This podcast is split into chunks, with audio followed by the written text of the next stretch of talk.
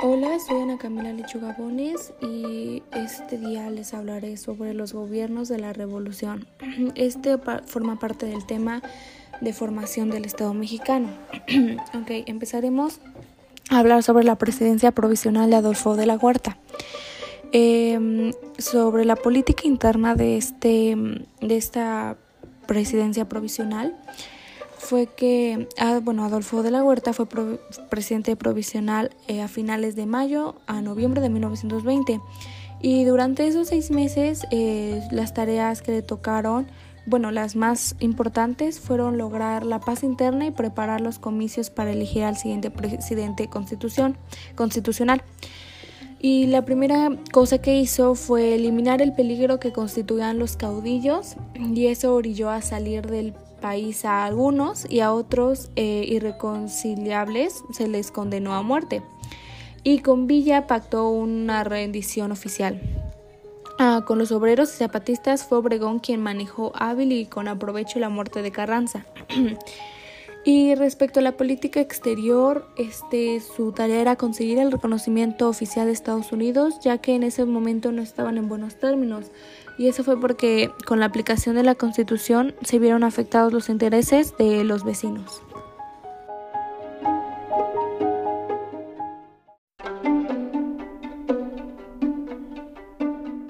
Nuestro siguiente mm, este subtema es la presidencia de Álvaro Obregón. Eh, sobre la política interna de que tuvo esta presidencia, fue este lograr la reconstrucción de la economía nacional que era necesario este la pues la existencia de un gobernante con equilibrio entre los grupos opuestos para destruir el antiguo sistema dominado por las oligarquías y este preindustriales. Eh, una de las peculiaridades del Estado populista fue la movilización y control de las masas asalariadas urbanas para el aparto estatal. Específicamente, eh, fue por el Poder Ejecutivo. Em, las conciliaciones de, de clases significaba para Obregón como transformar la lucha revolucionaria en trabajo. Y esa, mm, tarea solo tenía una meta, que era salvar al capital garantizando los derechos del obrero, pero en el lenguaje populista se enmarcó en un socialismo. Para sofocar las rebeliones que continuaron a, mm, este, solando al panorama político, eh, reorganizó al ejército y buscó disminuir la fuerza de jefes militares. Eh, al, finalizar este, su gobierno, Obregón favoreció la candidatura de Plutarco Elías Calles y esto provocó muchos descontentos como el de Adolfo de la Huerta que renunció a su cargo de secretario de Hacienda este, para, para ponerse al frente de la revuelta que ya habían organizado contra la imposición de Obregón. En marzo de 1924 el movimiento fue liquidado gracias a la habilidad de Obregón, de Obregón y Calles habría de ser el próximo presidente destinado a continuar su obra. Eh, mm, eh, bueno, en la política exterior en, esta, en la presidencia de, mm, de Obregón fue que este, no había obtenido el reconocimiento de Estados Unidos aún y estaba consciente de que el capital mexicano era insuficiente para llevar a cabo pues la reconstrucción económica del país y opinaba que el único camino a seguir era permitir la inversión extranjera, pero claro, teniendo cuidado de que esto no significaría hipotecar la soberanía del Estado. Y fueron este, los estadounidenses, de hecho, quienes enviaron un proyecto de tratado que se llamaba Amistad y Comercio, condicionando el reconocimiento y su manera de actuar fue negociar mediante el convenio de la Huerta Lamont y la deuda que no había sido garantizada y los tratados de Bucareli. Y es así como por fin logró su reconocimiento en un momento pues muy oportuno para Obregón, ah, porque así pudo contar con el apoyo estadounidense para sofocar la rebelión huertista.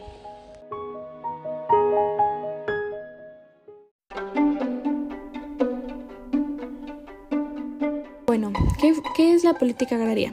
Eh, la relación que guardó Obregón de la política agraria con los planes de reconstrucción económica era fomentar la pequeña agricultura mediante el decreto llamado Tierra Libre.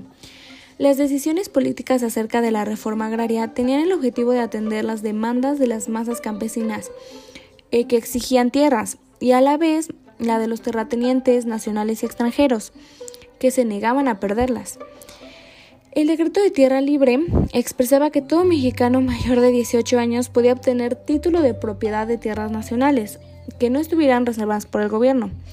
Eh, sin embargo, su ejecución en, en, su ejecución encontraron obstáculos y se enfrentaron a la inconformidad de algunas personas, además de que el proceso fue muy lento y se convirtió en un regateo permanente.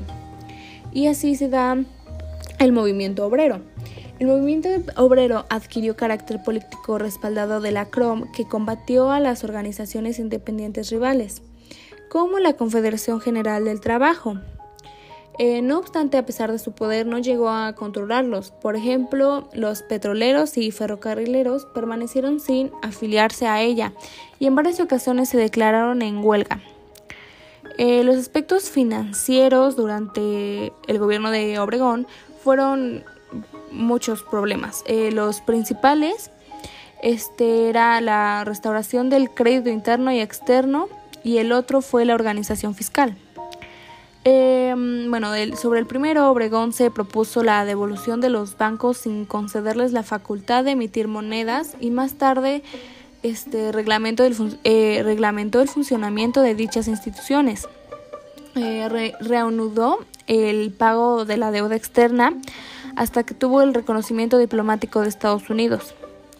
Y el segundo fue que solicitó nuevos emprestitos que le fueron negados suspendiendo el convenio de la Huerta Lamont. En cuanto a la, a la reorganización fiscal, estableció el impuesto centenario. Eso fue en 1921, considerando como la reforma de mayor trascendencia en material fiscal y que constituyera el ascendente inmediato de lo que habría de ser el, el ISR que es el impuesto sobre la renta, y eso fue creado en 1925.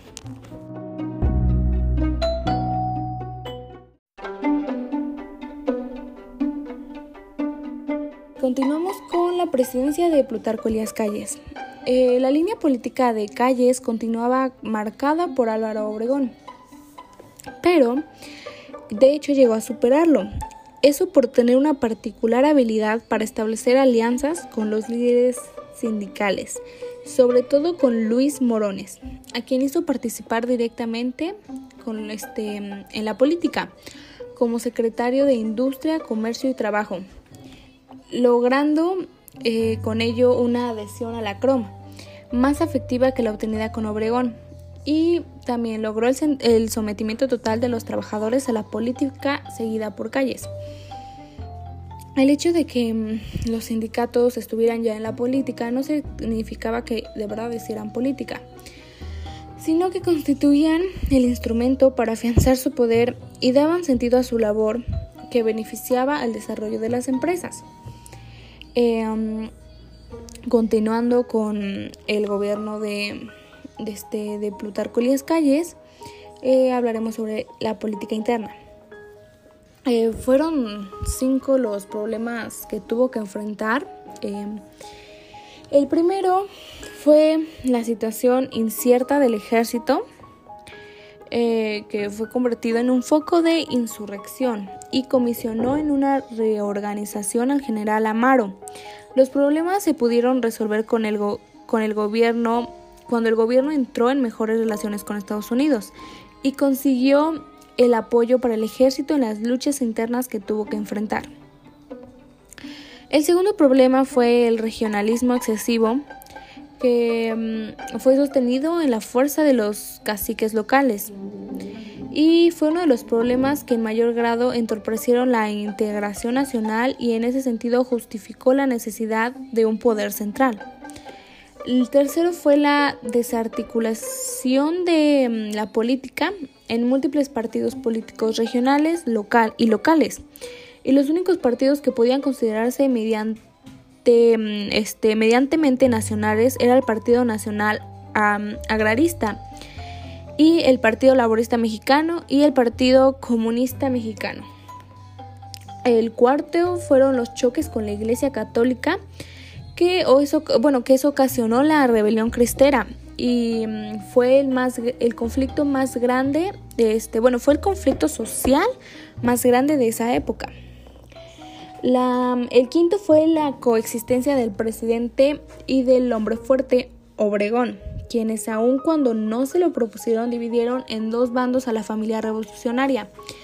La diarquía Obregón Calles a partir de 1926, que fue cuando Obregón decidió este, defender y promover su reelección, logrando reformar en los artículos 82 y 85 de la Constitución la legalización de la reelección y prolongar el periodo por seis años a pesar de la posición de Morones, el general ganó las elecciones. Cuando el conflicto religioso aún no se resolvía, eh, no, pero no habría de todos modos de ocupar el poder ejecutivo, pues ahora antes de una hora antes de una entrevista con el embajador estadounidense que se había ofrecido para negociar con el Vaticano, Obregón fue asesinado por un eh, fanático católico que lo creía responsable del conflicto con la Iglesia. Em, la situación de la crisis política que sobrevino a la raíz del, asesinato, con notable austacia, Calles solo se, solo se abstuvo de considerarse para ocupar el lugar de liderazgo que dejaba vacío Obregón, sino que supo utilizar también el hecho de la desaparición del último caudillo para anunciar el, en el mismo informe que el país debía pasar de una vez por todas de la condición histórica de, país de un hombre a la de mm, nación de instituciones, que habría de dejar atrás la era de los caudillos. Pero bueno, no obstante, México siguió siendo el país de un solo hombre y ese hombre fue el propio Calles en los seis años del maximato. Um, luego la política, seguimos con la política exterior. El clima este, de tensión era muy grande entre las relaciones con Estados Unidos y fue mezclar, este, fue mezclar el asunto petrolero con el religioso. Y eso llegó a su punto máximo cuando el gobierno mexicano ocupó, ocupó militarmente varios de los campos petroleros con el objeto de impedir que continuaran operando las empresas que se negaban a cumplir con la legislación, provocando crecientes crisis internacional. En 1927, eh, este Coolidge reemplazó al embajador, eh, al reemplazó al embajador James R. Sheffield, eh, perteneciente a la línea dura de su gobierno por Monroe, que procuró presentar las demandas estadounidenses de tal manera que no, no parecieran lesionar los intereses mexicanos, permitiendo arreglar el conflicto en todos sus puntos y reanudar el trato amistoso entre los dos países.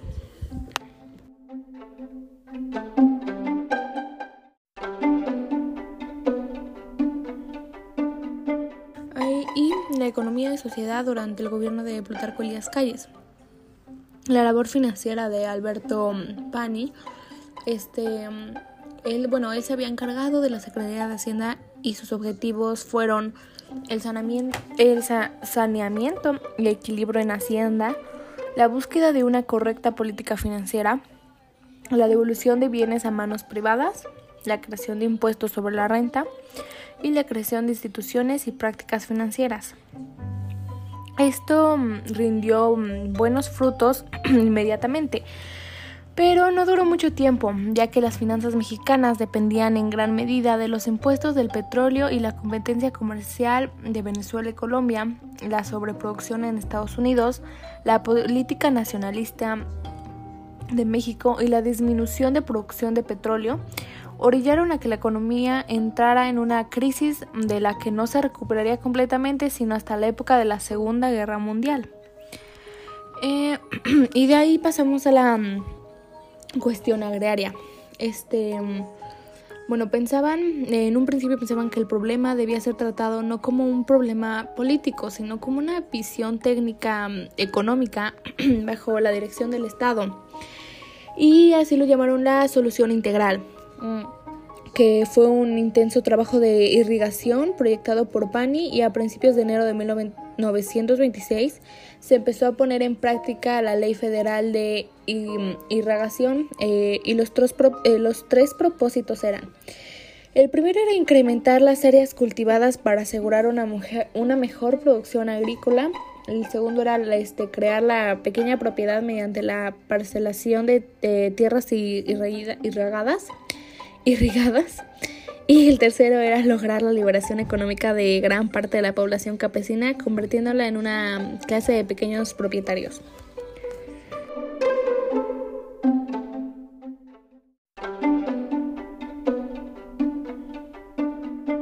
Ahora, la educación durante el gobierno de Plutarco Elías Calles eh, empezó con la obra que hizo Vasconcelos, que fue basada en el propósito de llevar la enseñanza a las em, clases populares y fue continuada por José Manuel Pulcasuranc y Moisés Sanés. Y ellos ocuparon la Secretaría de Educación Pública. Em, la escuela rural fue inspirada en el método de la escuela activa creada por el pedagogo y filósofo estadounidense John Dewey y la Escuela Rural de Moisés Sanés. Em, esa fue planeada ya por este Vasconcelos. Eh, tenía como principal objetivo enseñar a vivir los, este, a los campesinos y convertirlos en personas industrializadas, útiles y fieles a la nación mexicana para que colaboraran al desarrollo integral de esto. En 1927, eh, enfrentó con realidad el fracaso de la escuela rural y las cosas fueron porque crecían de cooperación por parte del, pues, del resto de las instituciones administrativas.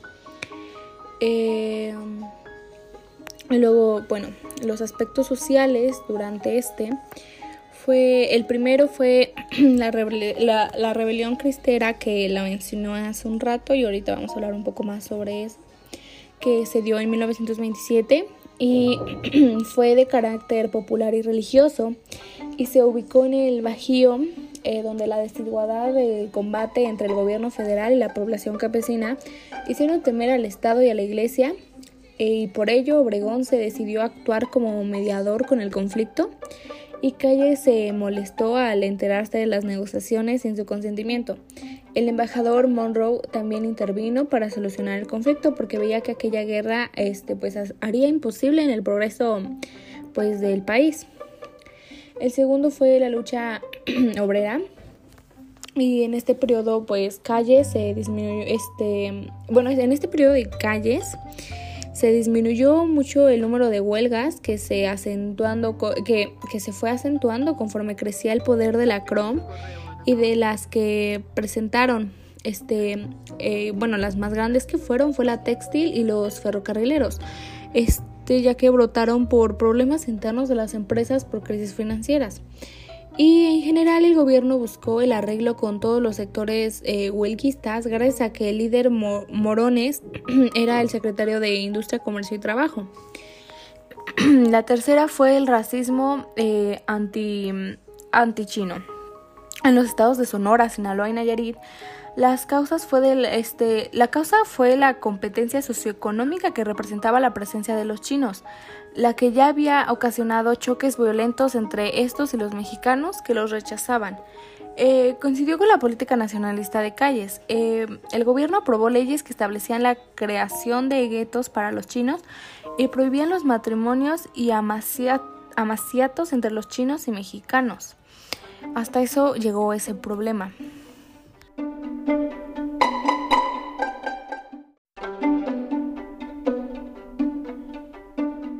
Así es como llegamos al periodo del maximato.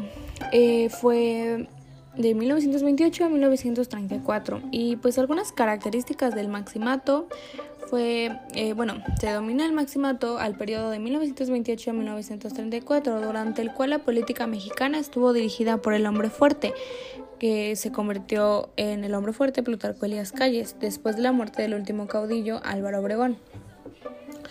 La influencia de Calles sobre el presidente en turno fue decisiva y casi pudiera considerarse como la prolongación de su mandato e incluso con mayor libertad de acción, ya en la sombra del último caudillo que fue Obregón.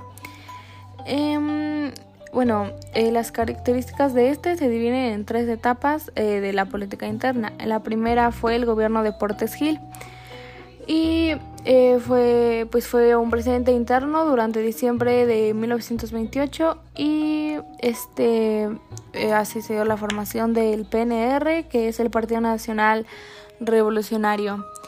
Em, la política del partido es, pues, era en educación, industrialización, agricultura y hacienda. Eh, su objetivo prioritario era el desarrollo económico nacional y la institucionalización de la maquinaria electoral. Eh, eh, bueno, ocurrió el nombramiento del candidato presidencial del PNR y eso fue, bueno, para las elecciones de 1929.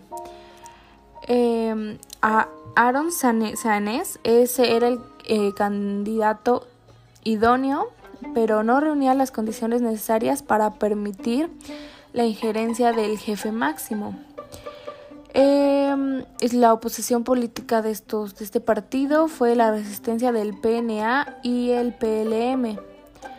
Eh, la oposición armada fue la rebelión e-, escobarista, el último movimiento militar basado en el plan de Hermosillo.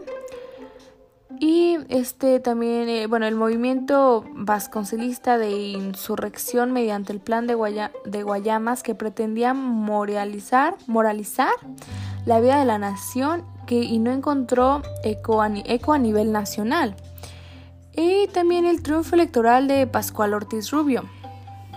Entonces, eh, pues eso nos lleva al gobierno de Pascual Ortiz Rubio, que se dio en 1900, de 1930 a 1932. Y a esto se le llamó la segunda etapa. Eh, y bueno, algunas características de esta segunda etapa fue el difícil gobierno de Ortiz Rubio, eh, la injerencia del jefe máximo, fue, se dio la, una permanente estado de crisis. Eh, en el Congreso estaba la división política entre rojos, que, era, que estaban eran apoyados por el PNR, y los blancos, que era apoyado por eh, apoyo de parte de Portes Gil. Y este mm, otra característica fue la renuncia de cuatro militares al gabinete ministerial. Eh, también que las acciones de calle surgieron que, sugirieron que no apoyaran más a Ortiz Rubio. Entonces renuncia, le, renuncia Ortiz Rubio a la presidencia pues en 1932 y a Abelardo Rodríguez es designado presidente sustituto. Y así llegamos al gobierno de Abelardo Rodríguez, que es la tercera etapa, que fue de 1932 a 1934.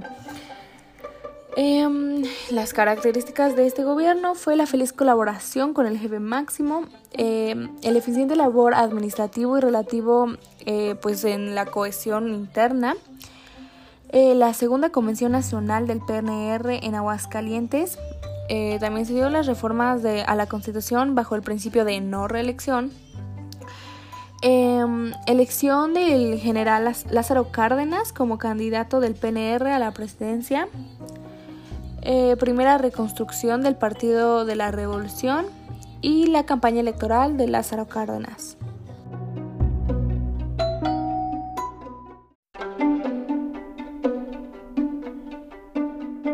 Los principios y metas del Partido Nacional Revolucionario frente a la realidad social y política del que estaba viviendo el país a finales de la, de década de 1920 fue centralizar la política mediante una maquinaria nacional que fuera controlada por una sola persona. Se mantenía el principio federativo al señalar que se respetaría la autonomía de los partidos locales. La estrategia de Calles para iniciar la institucionalización fue utilizar al partido como único recurso para efectuar pacíficamente la transmisión del poder, suprimiendo de esta manera el riesgo de una guerra civil. Para Calles el triunfo era alcanzar las ambiciones personales de los revolucionarios hacia, una sola meta, que era el desarrollo económico nacional.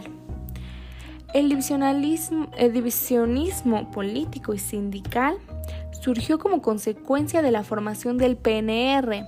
Los líderes del PNA y del PLM se distanciaron de calles por el asesinato de Álvaro, ah, de Álvaro, Obregón y porque temían que tras el proyecto del nuevo partido se ocultara el deseo de calles de perpetuarse en el poder. Y así eso nos lleva a la rebelión escobarista, que fue, mm, eh, bueno, tuvo para los organizadores el efecto contrario de justificar la existencia de la maquinaria política recién puesta a funcionar por calles y de provocar, de provocar que ésta saliera del conflicto con mayor fuerza política debido a que el último levantamiento militar llevado a cabo por militares obregoncistas que se vieron descartados por la sucesión presidencial. Eh, la consolidación del PNR y de lucha contra los últimos focos de insurrección escobarista provocó que Calles fuera afirmándose como el verdadero líder político del país, porque al disminuir la fuerza del, del obregonismo, la figura de Calles pudo dominar más abiertamente la política nacional y como secretario de Guerra y Marina el expresidente hizo saber sus influencias. Eh, se consideró como un dualismo de poder o una diarquía al margen de decisión estrecho del presidente manifestando características de poca autoridad y convirtiéndose en dóciles instrumentos, lo cual desemboca a una vez en un grave divisionalismo político entre los callistas y algunos colaboradores del presidente que se oponían a la injerencia del jefe máximo en los asuntos del gobierno.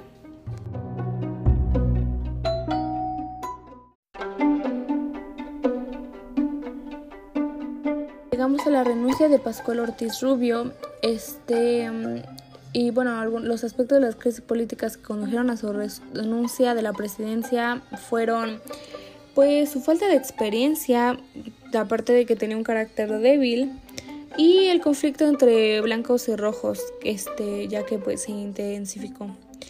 Eh, bueno, ahora los acuerdos de la convención del PNR. Los acuerdos de la convención del PNR este, se celebró en Querétaro de 1990 93 y este eran referente a la selección del candidato para la sucesión presidencial en 1964 y era obvio que el jefe máximo tenía una gran influencia en la designación pero había ciertos límites a estas circunstancias y podría atribuirse a que no resultaran pues los dos precandidatos considerados por calles y, en cambio se obtuviera la victoria al al Cárdenas.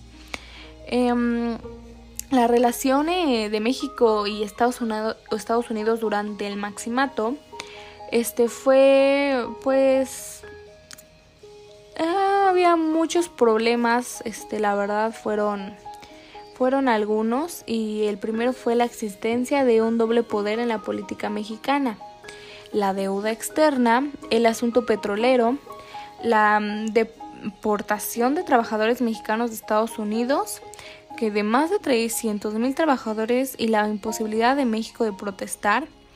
El asunto de Nicaragua, eh, que fue, fue que aceptando México a Sandino como exiliado político, asunto que no llega, no llega a provocar el disgusto del gobierno de, mm, este, de Estados Unidos. La doctrina eh, Estrada, y este y pues por otra parte México buscaba afianzar sus relaciones con los países latinoamericanos.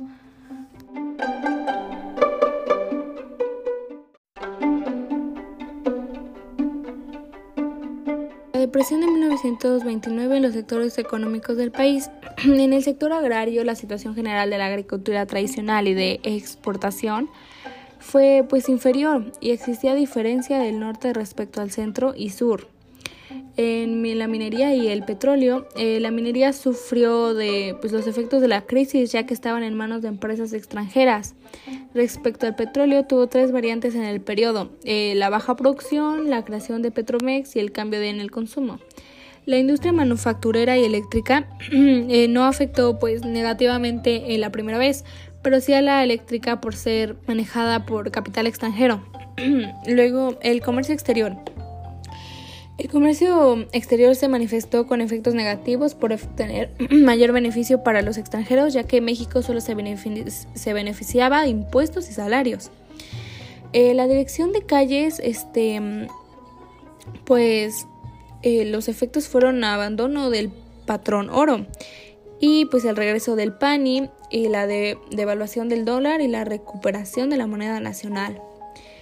En el ámbito sindical y la situación socioeconómica de los eh, trabajadores agrarios fue que la situación de conflictos en el ámbito sindical fue la declinación de la CROM como fuerza política y división sindical de la lucha obrera eh, y el fortalecimiento de Lombardo Toledano y de la mm, eh, Confederación General de Obreros y Campesinos en México. Y esto fue pues como resultado de una nueva confederación de alianza con Cárdenas. Em, bueno, este, así llegamos a las conclusiones de este tema. Este, este periodo este, pasó a la historia con el poder que tuvo el hombre fuerte que fue Plutarco Elías Calles y cómo manipuló la dirección del país utilizando a los tres gobernantes en turno para llevar a cabo el plan de centralización política a la política mediante el Partido Nacional Revolucionario, que se convirtió en el fiel instrumento cuya función principal era en el proceso electoral que permitiera la unificación y se lograra una transición del poder pacíficamente. Em, en el aspecto social se, pues, se notó la influencia de Cárdenas en la legislación agraria, las divisiones sindicales en, el, en la CROM, después de la muerte de Obregón, originaron divisiones del movimiento que orilló las fundaciones de nuevos organismos como la CGOCM, que vio la oportunidad de la postulación de Cárdenas para entablar una alianza progresista. La educación, que era llamada la autonomía, se le concedió a la universidad y al proyecto de educación socialista que provocaría una situación tensa eh, de peligrosa a punto de pues de resurgir este, la guerra cristera que fue de los movimientos sociales con más impacto en, en este periodo. Y así termina el tema del maximato.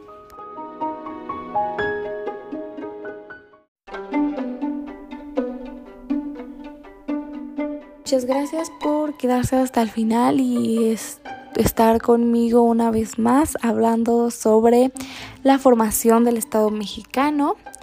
Eh, hoy tocó el tema del maximato y de los diferentes gobiernos durante la revolución. Y gracias.